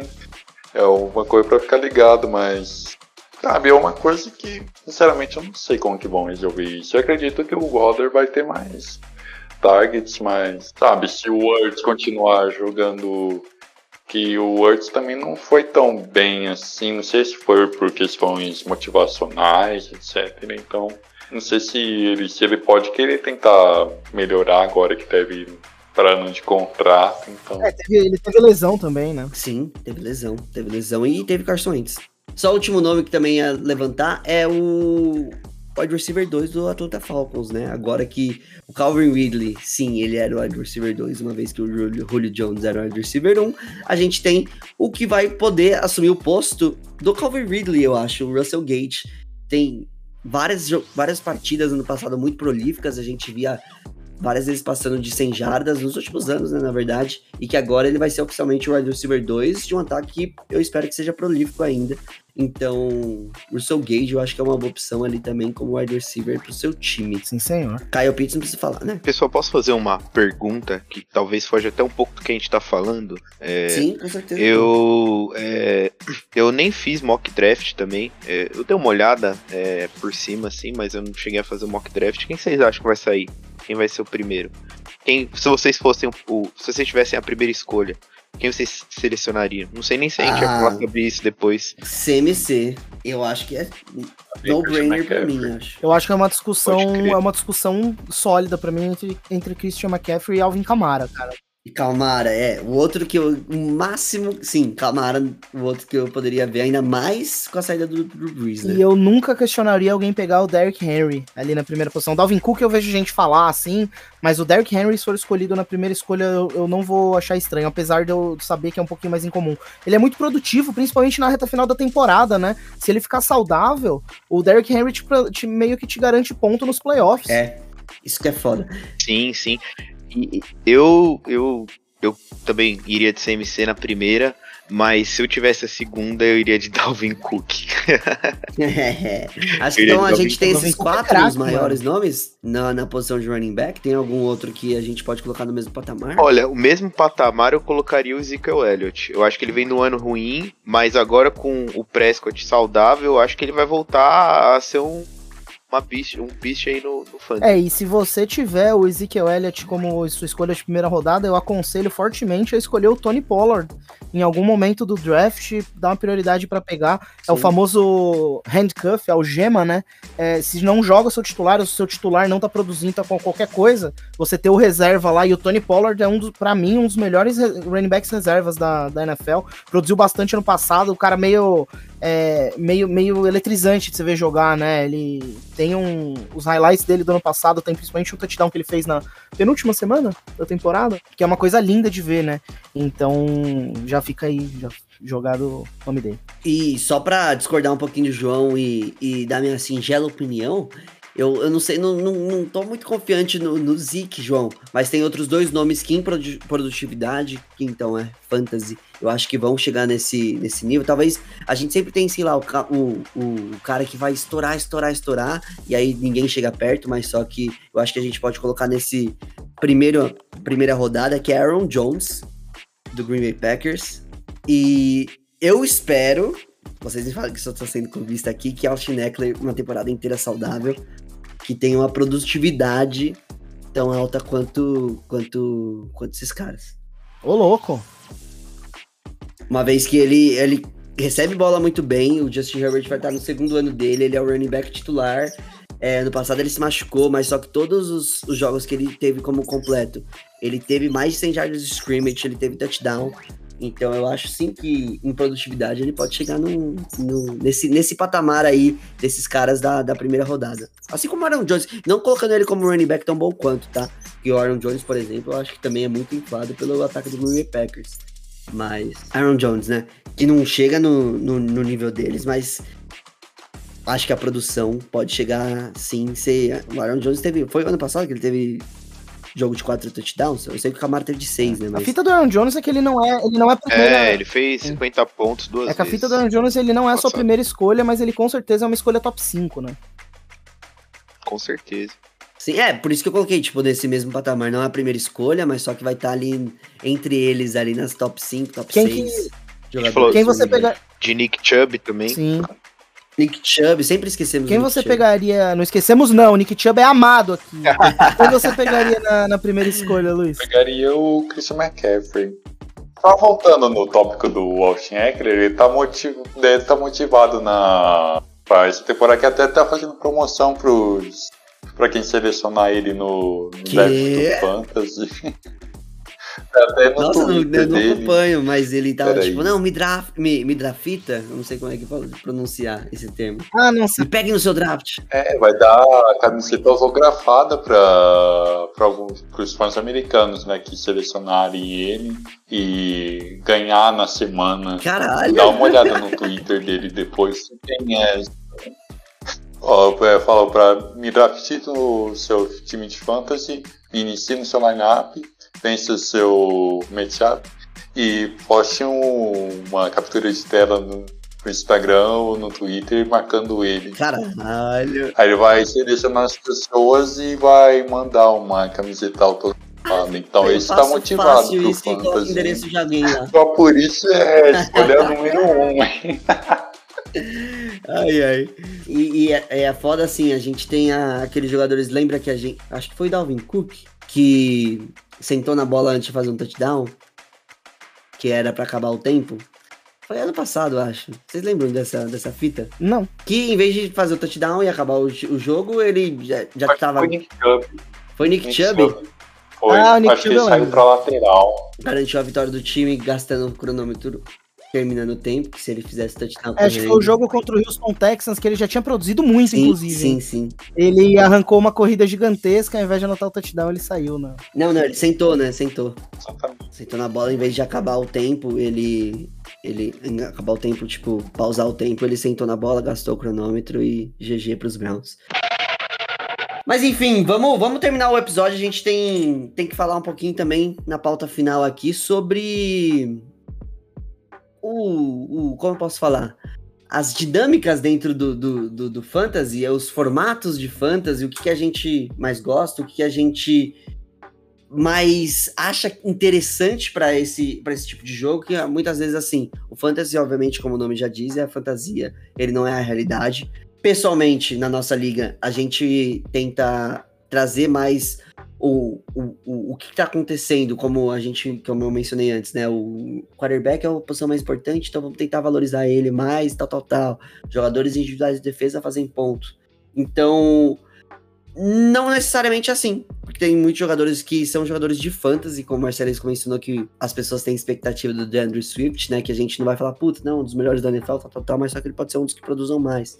Então, uma discussão entre como vocês preferem, se vocês preferem jogar ADP ou se não, o Luiz já mencionou que, que nunca jogou, se ele gostaria de jogar e tudo mais. Então, pra falar a verdade, eu sou bem ortodoxo, assim, quanto a fantasy. Eu geralmente jogo apenas é, ou standard ou PPR com ponto por recepção, mas eu estou buscando novas experiências e então quem quiser me convidar para liga de baseball ou Superflex, né, que tem o quarterback também no flex, em vez de apenas ah, o wide receiver tight end ou running back, pode me chamar que eu estou afim de ter novas experiências assim de fantasy. Mas meu padrão mesmo é standard e PPR. Uma ADP customizada já seria muito, muito moderninho pra você?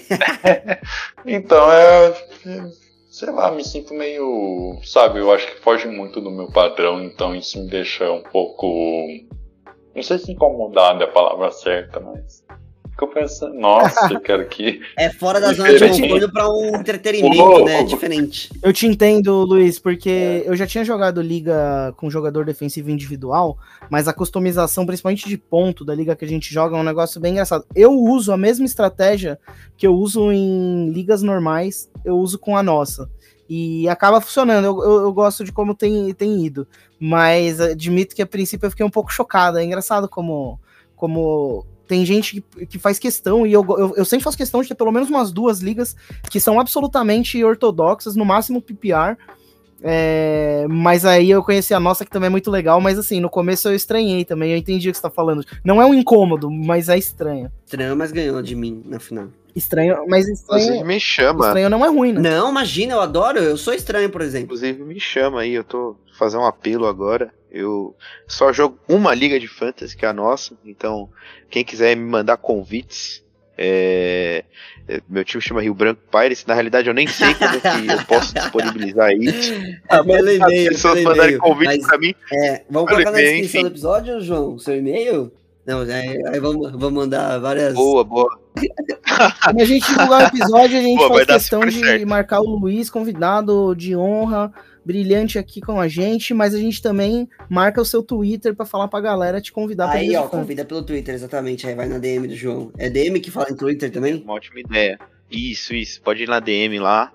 É, tô a fim de jogar mais de uma liga. É, uma liga legal, mas eu acho que em tese, assim, três, eu acho, até três, assim. É, então, bacana. com tanta oportunidade, pra- tá parecendo tá streaming, né? A gente tem é, 60 opções de streamings hoje em dia, obviamente, cada um com suas peculiaridades, mas o Fantasy é algo que já se popularizou também. Tem da Premier League, tem do futebol americano, tem do Cartola, e aí dentro disso você joga diversas ligas diferentes e tem cada uma as suas peculiaridades.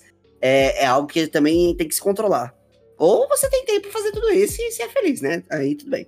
Mas eu mesmo parei de jogar Cartola. Ô, Luiz, quanto você acha que é uma quantidade de ligas que o ser humano aguenta? Ah, depende muito. Conheço gente que joga mais de 30, eu jogo Quê? em O 8. quê? assim. 30 É, tem uma ligas? galera que é viciada nisso. tem galera que curte. Rapaz. 30 ligas, eu, mano, não é possível que seja saudável você jogar 30 ligas de fantasy. Saudável não deve ser, né? Mas como que dá conta, né, pra administrar é complicado, né? Um negócio importante do fantasy, cara, é isso. Eu sempre falo para as pessoas, se você decidir jogar, é, vai pra jogar a temporada inteira, porque largar o time, Não, não é tá foda. aberto a troca, não participar do não participar do free agency, né, do waiver wire. É um negócio que eu acho que, que atrapalha pra todo mundo. Então, você pegar 30 ligas, eu imagino que alguma delas, em algum momento, você fala, ah, foda-se, deixa ela lá.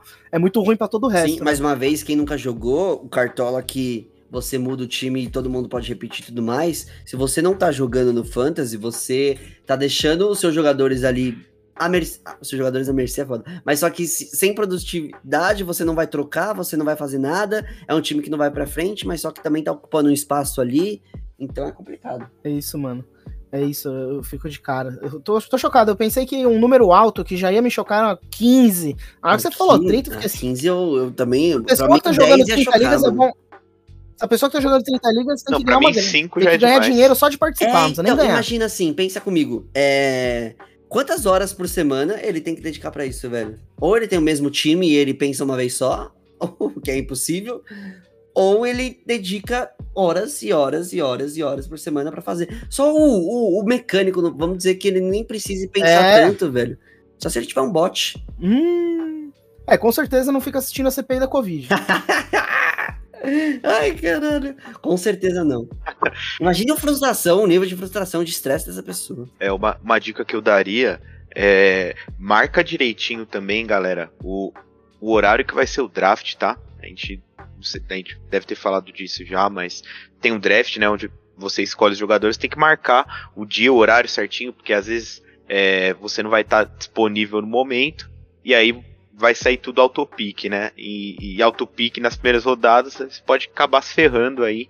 Então é uma dica aí, é, cheguem eu no horário. falar, o autopique às vezes você acaba ferrando todos os outros, né? Porque eh, o que eu ia falar é, se você for bem no autopique, quão bem você realmente foi, hein? Queria até pedir opinião de especialista, Luiz, se você puder falar o que, que você acha do autopique, porque do meu lado aqui eu recrimino. Você não acha que deveria existir? Cara, a minha experiência com pessoas que simplesmente largaram o autopique é, é isso. A pessoa foi uma pessoa meio desatenta da liga e acabava indo bem, porque o autopique é meio automático, então não tem aquela graça de apostar em alguém, sabe? É, é um, é um negócio um pouco pessoal. Eu fico meio de cara, porque pra mim o fantasy é isso, é uma coisa que você, você brinca com as pessoas, você tem que interagir. E aí, se você simplesmente largar, deixar o computador fazer pra você, eu, eu me ofendo. Eu também me sinto um pouco incomodado, e além que perde um pouco a graça, né? Que nem vocês falaram, é, tem que se divertir com o jogo, deixar assim. E também o autopique, dependendo da rodada, você só pega jogador ruim, sabe? Jogador de posições, sabe? Muito, sei lá, quarterback, tight ends, assim, que não vão produ- produzir tanto, aí você acaba se ferrando depois. Aí você tem que fazer todo o trabalho na waiver wire pra, pra reconstruir seu time praticamente. Na nossa liga, imagina que a gente pontua. Mais uma vez, né? Coloca os jogadores de defesa apontando pra caralho, o pessoal escolhendo no cedo e o autopick só wide receiver, tight é, wide receiver running back, wide receiver running back, wide receiver running back, tipo as 10 primeiras rodadas. É foda, porque tira a disponibilidade também desses jogadores pros outros, pros outros times, né? É, exatamente. Eu não chego a, a ter uma, uma posição tão extrema, porque pode ter casos de força sim, maior. sim, não, mas eu também uso. É, Eu falo, mas eu uso. Sim, mas, mas eu. Não, então, eu, eu, eu compartilho até dessa opinião do Marcelisco. Eu, eu tipo assim, eu não. Eu não, eu não uso, não uso autopic. Eu fiz todas, pelo menos nos dois anos, eu fiz todas as escolhas. Até o final, bonitinho. Porque é uma coisa que eu acho que. Que, que, que é a graça mesmo do, do negócio, né? Você, até a sua última escolha, você tá ali apostando e, e, e, e- você lembrar no final da temporada, talvez uma, uma temporada vitoriosa, que foi aquela sua escolha na 16 rodada que fez você ganhar um jogo e, e, sei lá, ou, ou, ou foi fruto de uma troca positiva, Sim, sim. enfim, sei lá. É, O, o acontecer. draft, pra mim, é a coisa mais legal do Fantasy, mas só que, infelizmente, teve drafts que não pude participar, inclusive, da, da própria liga que eu sou o manager, né? Como dizem. E aí, o Autopic também ajudou, porque senão eu ia não participar da liga? Como é que seria? Não sei. Mas só que a gente combina o horário certinho, combina o dia, e às vezes não dá pra todo mundo. E no caso foi foram dias e horários que não dava pra mim, mas dava pra maioria. Então, né? For- Força maior. força Não, maior. força maior, justo. O que eu não curto é deixar de sacanagem. Deixar, deixar, porque é melhor que você, a pessoa própria, né? A não ser que tenha feito uma Exato. parada. Ou É, a não ser que tenha feito um ranking.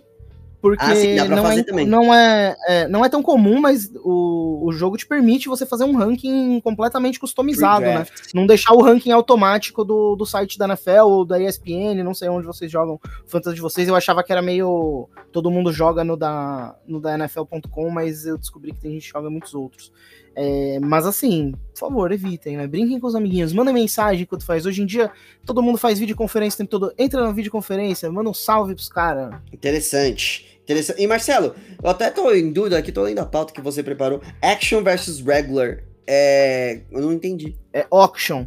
Auction? O... Ah, não é. É, É, verdade, eu, tem eu o. participava de uma liga aqui de pessoas aleatórias do Brasil que eu não conhecia, descobri no site da NFL. E um ano um dos caras falou: é, é muito melhor draftar o modelo leilão, né? O modelo auction. E, a, e eu odiei. Eu odiei. Não sei se porque eu não tava acostumado, eu não consegui, não soube me preparar pra um negócio que eu. Cara, eu jogo fantasy mais de 10 anos e nunca tinha feito, né?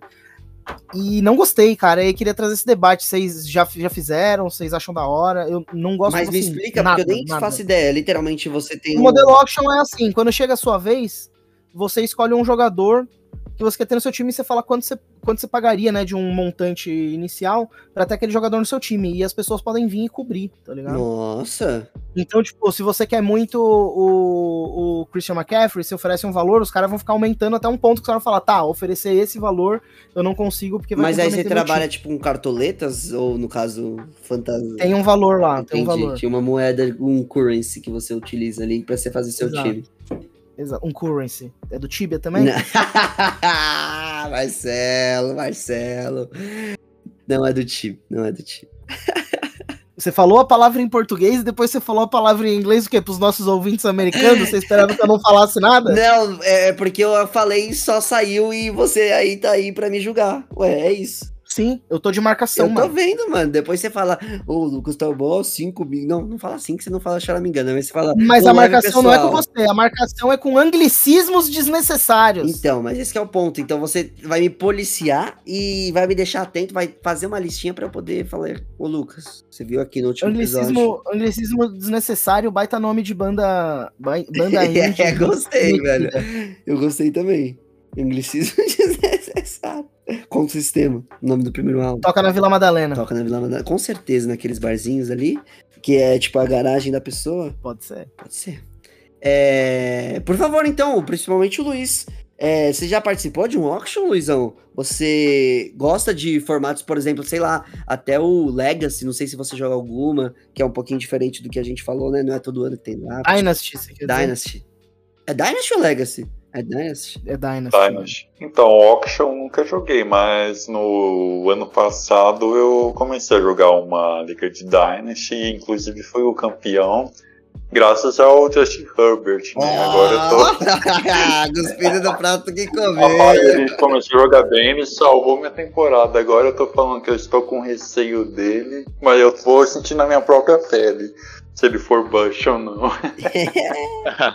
se fosse fazer uma, uma comparação, por óbvio eu nunca joguei, mas se fosse fazer uma, uma comparação bem grotesca é, com Madden, é, eu provavelmente não gostaria desse modo auction aí. Ah, não, mano. Pelo amor de Deus, sempre eu que vai pegar o negócio e jogar o valor lá no alto. Aí depois é uma frustração perder todos os seus jogadores que você queria, porque aí tem um pra cada rodada pra pegar, você é louco. Ou você vai fazer uma merda muito grande. Não que você não faça no, no normal, né? Mas com dinheiros ainda, é louco. Sim, sim. É, e no modo Ultimate Team, tá, pessoal? Tô falando. Estou falando no modo offline. Off- modo offline, logicamente, né? É, jogo com salary, salary cap ligado, obviamente. Agora eu tô falando do, do Ultimate Team, né? Jogaria o modo auction, O modo- por exemplo. É duro, cara, porque você acaba também, você, você precisa de jogador, você paga mais do que você deveria. É é um negócio que eu acho que você precisa estar mais acostumado, sabe? Eu fui muito de gaiato e não achei graça nenhuma, mano. O modo do, do, do, do Madden, ô João, tem ainda o draft pra gente fazer ou não? Tipo, você drafta entre todos os jogadores da NFL, assim como é o draft do Fantasy, mas aí você monta seu time no Madden. Tem, tem esse modo. Tem esse modo. Online e offline, né? É, então, o Madden eu jogo muito o, o, o, o offline, né? Normal mesmo. E, sei lá, pego o Raiders e, e vou montando. É, e, mas eu jogo muito mais Ultimate Team, né? Sou bem viciado no, no, no modo Ultimate Team, né? Que aí é totalmente livre, putaria total. Você pode colocar lá quem você quiser pra jogar. Tem jogador do passado, tem Hall da Fama, tem enfim, várias cartas do mesmo jogador na, naquele mesmo estilo do FIFA Ultimate Team.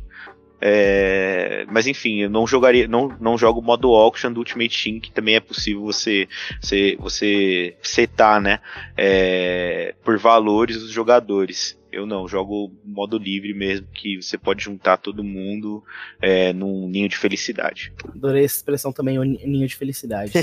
podia, ser uma, podia ser uma música do Los Hermanos. Só uma. Vocês estavam comentando de auction agora, mas um modelo interessante que vale a pena, que eu comecei no ano passado também, é fazer o waiver wire com. Eu esqueci o nome, mas como se fosse um, leilão. Você tem um valor X, e você, se você selecionar pagar mais para ter jogadores, você fica com ele. É muito mais interessante de esse formato de waiver, no caso, não o draft de auction. você tem pra gastar na temporada, não é? É, você tem um valor limitado, por exemplo, 100. Aí você vai. Você tem, é, porque tem, envolve toda uma estratégia para você não é, gastar todo o seu dinheiro no time, sabe? Vai valorizando mais de acordo com a posição. E tem como ver também as.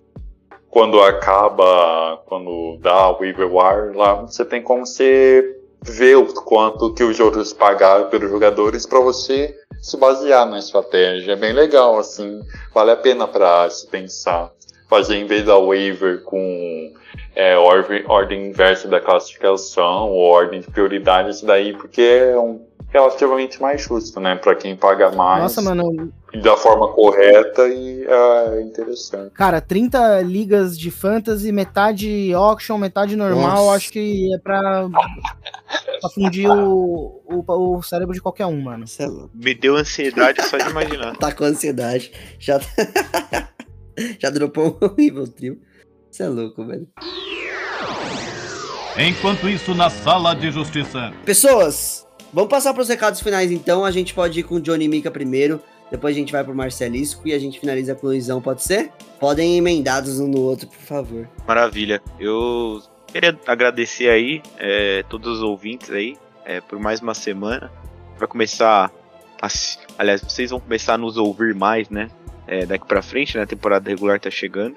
E queria mandar uma boa sorte aí para todo mundo no Fantasy. Eu espero que é, todo mundo consiga fazer um draft bacana e é, conseguir chegar em algum lugar aí. Não sei se, é, mesmo que sendo é, o primeiro ano, ou se você já, já joga há 10, 15 anos aí, sei lá, é, que você faça um, um draft legal e que você tenha gostado aí das dicas que a gente, a gente passou aí ao longo do episódio. Mano, eu queria mandar um abraço repetido, mas é por tempo limitado.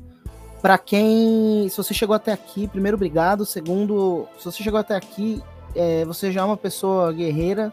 Mas gostaria de. Então, se você não foi lá no Twitter participar do sorteio do boneco do Troy Polamalu com as cores da University of Southern California, então vá lá no arroba Super que nós está sorteando um boneco do Troy Polamalu. Safety Hall da Fama, cabelo maravilhoso. Belíssimo boneco, tá? Belíssimo boneco. E Luizão, por favor, antes de passar para você, eu acho que é importante a gente agradecer sua presença, agradecer que você tirou esse tempinho aqui para falar com a gente, você que manja pra caramba, você que tá aqui e tem milhões de outras coisas para fazer, para reservar esse tempinho também pra gente e, e estar aqui com o nosso público, estar com a gente, mandando suas opiniões, suas análises e dizendo pra gente aí e nos ajudando, que eu teve nomes aí que você me falou que nem passou pela minha cabeça. É, eu primeiro gostaria de, claro, agradecer pelo convite, eu fiquei muito feliz. É, como ouvinte do podcast convidado, assim, sabe, eu dou risada com vocês, ouvindo, agora eu dei risada gravando o episódio, foi muito legal. E como recado final, acho importante tocar nessa tecla, que é baseada numa experiência pessoal minha, mas é cuidando da saúde mental, é, sabe, fazer terapia, essas coisas assim. É, eu sei que não é muito acessível para várias pessoas, mas tem na sociedade deve ter algum alguém que faça não, algumas associações, instituições, é, coletivos que fazem um preço mais acessível ou universidade de graça, porque vale muito a pena é, cuidar da sua própria saúde mental. E também deixar o meu jabá, né? é, para me seguir nas redes sociais, no perfil de Fantasy, o Viciado em Fantasy Sports, é arroba viciado F Sports. É, o meu Twitter pessoal é arroba LG underline Martinelli. E para você que, que está afim de conhecer um novo esporte, está nos playoffs da. Vai começar os playoffs de futebol australiano da EFL e o Alba Brasil Fute, que é bacana. E se seu time tem um Panther australiano é por causa do futebol australiano. Então, os dois esportes estão muito ligados que você nem imagina. então é isso. Muito obrigado mais uma vez pelo convite. Eu fiquei muito feliz e valeu a pena ter participado com vocês. Não, eu ia falar que assim como a gente fideliza convidados aqui, com certeza você estará fidelizado também para que a gente possa ter outras oportunidades de falar um pouquinho mais sobre fantasy, falar sobre a temporada da NFL, para que você esteja novamente aqui conosco. Opa, muito obrigado. Foi a primeira vez que eu fui convidado, então convidado pelos melhores ainda, então valeu a pena. Pode chamar mais ah. vezes que eu vou reservar um tempinho especial para vocês. É, Pode pô, queria, que... queria, também, não queria acabar o episódio sem te agradecer, mano. Eu adoro te acompanhar na, nas redes, Luiz. Além de, mano, é, você falar de, de muita coisa que, que nova, né? Acho que principalmente hockey e futebol australiano foram coisas que, por sua causa, comecei a ver mais na, no Twitter e, e fico feliz, porque é de um jeito bom. É, mas, cara, acho que produção de conteúdo super consistente, né? E acho que isso é o que a gente mais precisa, né? E tá de parabéns aí pelo seu trampo e valeu por aceitar o convite, valeu pelo papo, mano. Eu que agradeço, muito obrigado mais uma vez pela oportunidade. E também pelo recado final, né? Eu...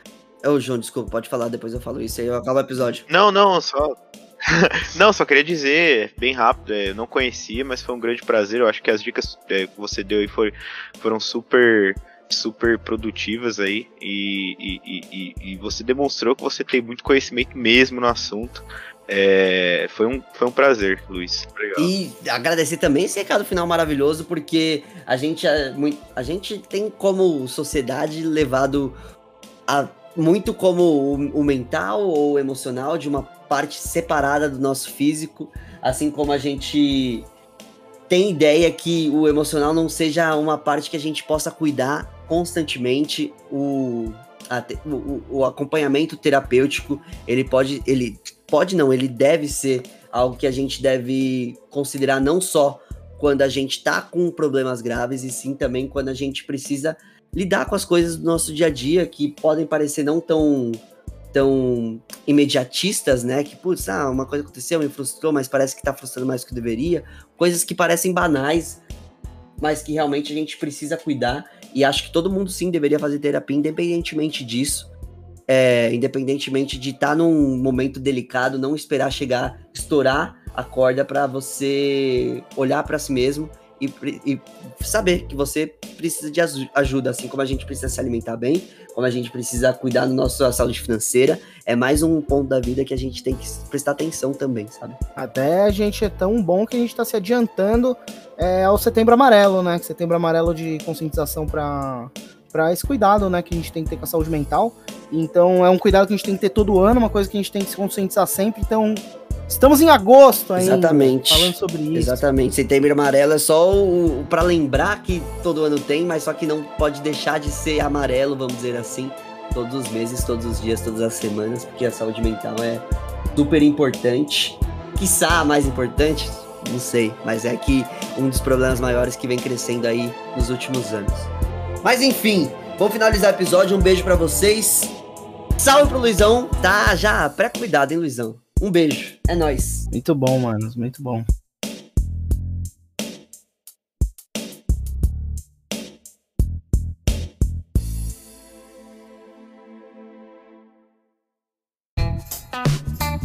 Este podcast foi editado por Luiz Gonzalez. Soluções em áudio e vídeo.